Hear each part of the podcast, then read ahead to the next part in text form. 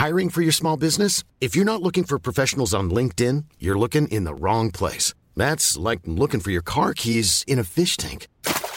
LinkedIn helps you hire professionals you can't find anywhere else, even those who aren't actively searching for a new job but might be open to the perfect role. In a given month, over 70% of LinkedIn users don't even visit other leading job sites. So start looking in the right place. With LinkedIn, you can hire professionals like a professional. Post your free job on linkedin.com slash people today.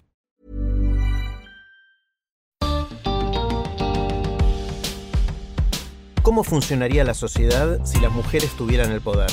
Bienvenidos al podcast de TED en Español. Soy Jerry Garbulski. En su charla en TEDx Río de la Plata, el médico y periodista Ricardo Kohler narra sus aprendizajes de pasar tiempo en una comunidad matriarcal del sudoeste de China, donde las mujeres toman las decisiones.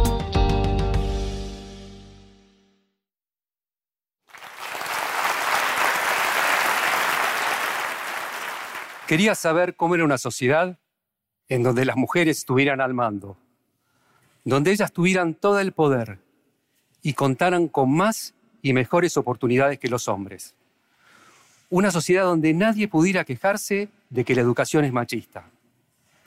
Para poder averiguarlo, me instalé con los Mosuo en el sudoeste de China, cerca de la frontera con el Tíbet, donde una sociedad de 25.000 habitantes viven bajo un régimen matriarcal, el más puro de la Tierra, una especie de paraíso del movimiento feminista. Apenas llegué me di cuenta enseguida de que estaba en un matriarcado. Las mujeres manejan todo. Y cuando me acercaba a preguntarle algo, me respondían siempre levantándome un poco el tono de voz. En el matriarcado, el apellido que se usa es el apellido de la madre. No existen los jefes de familia, existen las jefas de la familia. Las únicas que pueden heredar son las hijas. Las únicas que pueden tener propiedades a, su nombre son las mujeres. Y si alguien de mi edad necesita algo de dinero, debe ser muy amable y pedírselo a la mujer de la casa. Cuando caminan, el hombre va siempre un poquito por atrás. Y como siempre, cuando la mujer habla, el hombre se calla. Pero lo que pasa en la sociedad donde mandan las mujeres no es lo que nosotros suponemos que pasa.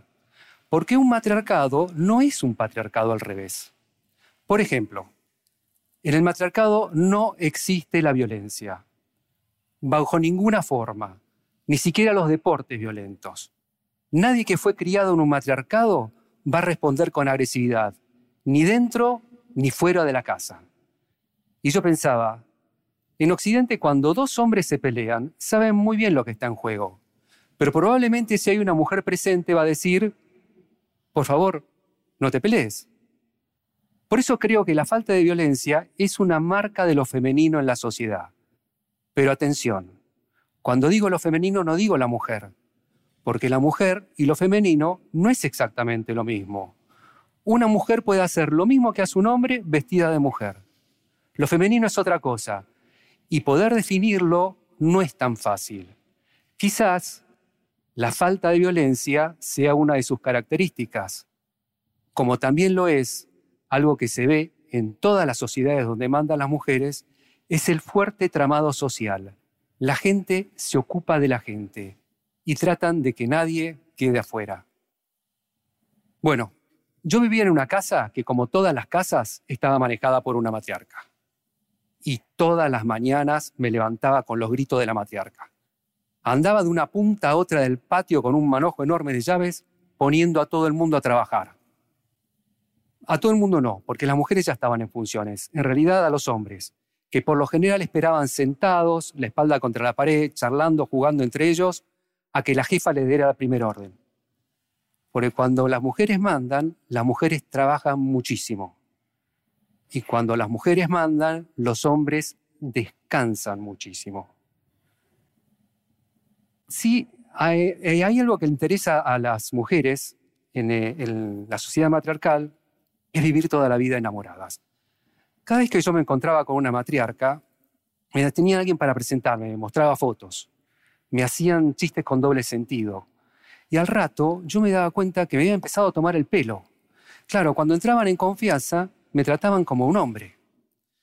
Y yo pensé, si quieren estar toda la vida enamoradas, está bien en el matriarcado, todo el mundo se tiene que casar. Pero resulta que cuando mandan las mujeres, el matrimonio no existe. Yo no podía entenderlo. Entonces le preguntaba, pero decime, ¿no querés casarte? Si conoces a alguien, te gusta formar una familia. No querían. Y yo digo, pero ¿por qué no querés? Y no querían porque querían estar toda la vida enamoradas. Entonces me preguntaban cómo hacíamos nosotros. Y de esa forma, como te estoy diciendo, conoces a alguien, tenés hijos, te casás y vivís toda la vida feliz. Ah, me dice. ¿Y le funciona? Por supuesto, le digo. Por supuesto que no. Había respondido de manera automática con una frase que tengo grabada a fuego y que no tiene nada que ver con la realidad. Una cosa es lo que uno quiere y otra cosa es lo que pasa de verdad sin darme mucho tiempo a pensar, me hicieron, decime, ¿dónde vos vivís? Hay muchas parejas que vivan después de 25 años felices, apasionadas y enamoradas. Un montón, le dijo. Bueno, alguna, bueno, una o dos yo conozco de verdad. Al poco tiempo me di cuenta cómo hacen para poder estar toda la vida enamoradas. La familia está formada por la matriarca, sus hermanos y hermanas, sus hijos e hijas y los hijos de las mujeres. No existen ni los padres ni los maridos. Todos los varones viven con la mamá.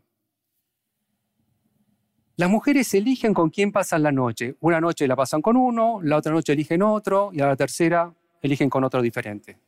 A nadie le parece mal, es un problema cultural. Y además cuando quedan embarazadas, muchas veces no saben quién es el padre. Tampoco les importa, porque todo es de ellas. Y yo había leído un montón sobre la caída de la figura masculina, la debilidad del padre, los desastres que eso trae a la sociedad. Lamentablemente, no pasa nada. No pasa nada porque el padre y la función del padre son dos cosas diferentes.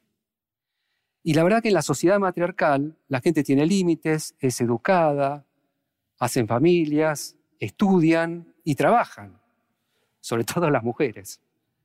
Los varones descansan mucho.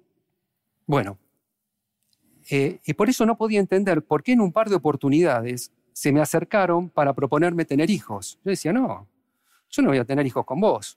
Y además se lo tenía que decir al traductor, lo que creaba una situación media complicada. Decía, yo no voy a tener hijo con vos. Y dice, ¿por qué no vas a tener hijo conmigo? ¿Cómo, ¿Por qué? ¿Por qué voy a tener un hijo acá en la China? ¿Cuándo lo voy a ver? Y dice, ¿para qué querés verlo? Claro, ahora, después como, eh, como tienen tanta vida social, en algún momento se enamoran. Y el amor pide amor, y la mujer solamente va a recibir un hombre, y ese hombre va a visitar a una mujer. Pero nunca van a querer a vivir juntos. Nunca van a querer tener un proyecto en común. Nunca van a querer tener una familia. Lo único que van a querer es estar juntos porque se quieren. Y cuando el amor se termina, la relación se termina. No hay ninguna pareja que siga por los hijos o por la familia, por la sociedad. Solamente lo hace raro lo que hacen. Están juntos porque se quieren.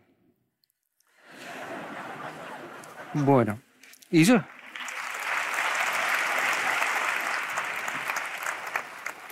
Y yo les preguntaba a las mujeres, decime, ¿cómo te das cuenta de que estás enamorada? Porque tenés que estar muy atenta.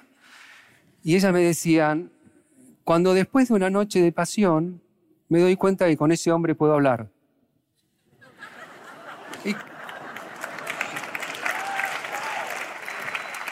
y claro, porque si uno se pone a pensar, la verdad, para casarse no hace falta estar enamorado. Para tener hijos, tampoco.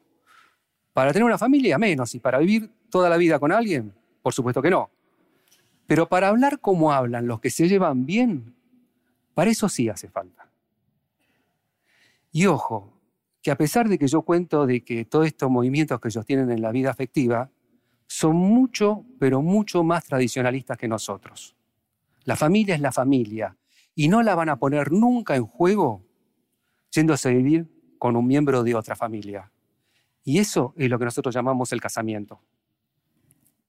Una cosa que me llamó mucho la atención es el momento de la seducción. Eh, tienen varios momentos para, arreglar quién va a pasar la noche con quién, pero hay uno que es el más importante, que son unos bailes que hacen alrededor de una fogata. La primera vez que las vi entrar no podía entenderlo.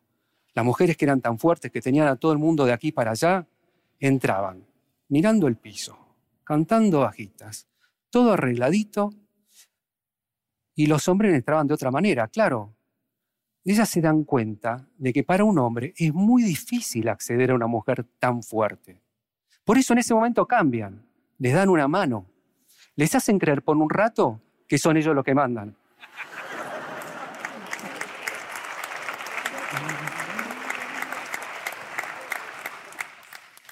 Un poco me preocupaban los hombres. Decía, tanto sometimiento, esto en algún momento tiene que explotar. Pero resulta que los hombres son los principales defensores del matriarcado. Cuando la mujer manda, el hombre la pasa fenómeno. Casi no trabaja. Tiene pocas responsabilidades. Cambia de mujer todas las noches. Nadie le protesta y vive toda la vida con la mamá.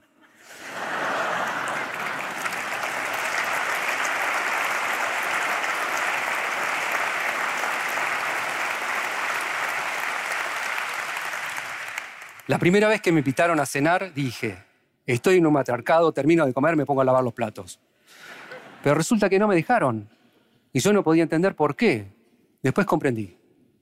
Cuando la mujer tiene todo el poder, está muy segura del lugar que ocupa, puede desplegar algunas cuestiones históricamente femeninas que a ella le dan placer, como dar de cenar, sin que eso ponga en jaque su posición dentro de la casa. Cuando volví de China me di cuenta de dos cosas. La primera es que el matriarcado es un lugar fantástico para dejar de estar seguro de lo que uno está seguro. Y la segunda era que tenía que escribirlo. Y ese fue el primer libro, se llamó El reino de las mujeres. De ahí en más voy a donde tenga que ir para poder escribir. De esa manera conocí el Valle de Vilcabamba, donde la gente vive 100, 110, 120 años fumando, tomando alcohol, comiendo con grasas, un lugar fantástico para que la ciencia pueda entender una manera de llegar a viejos mejor que la que tenemos nosotros, que es tan prolongada y a cargo de los hijos.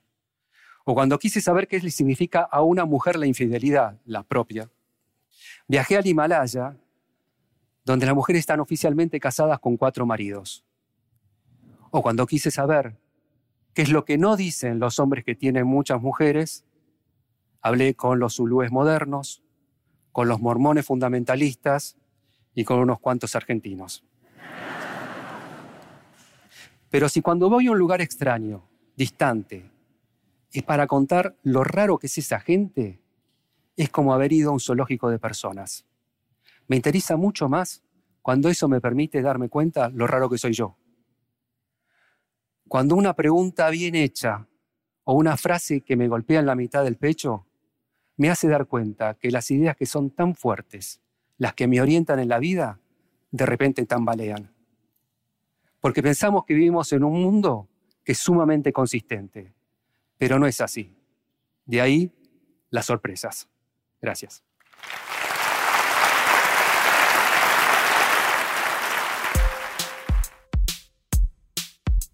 Si te gusta TED en español, la mejor manera de apoyarnos es compartiendo el podcast con tus amigos. Puedes encontrar todos los episodios en tedenespanol.com o donde escuches tus podcasts. Soy Jerry Garbulski y te espero en el próximo episodio.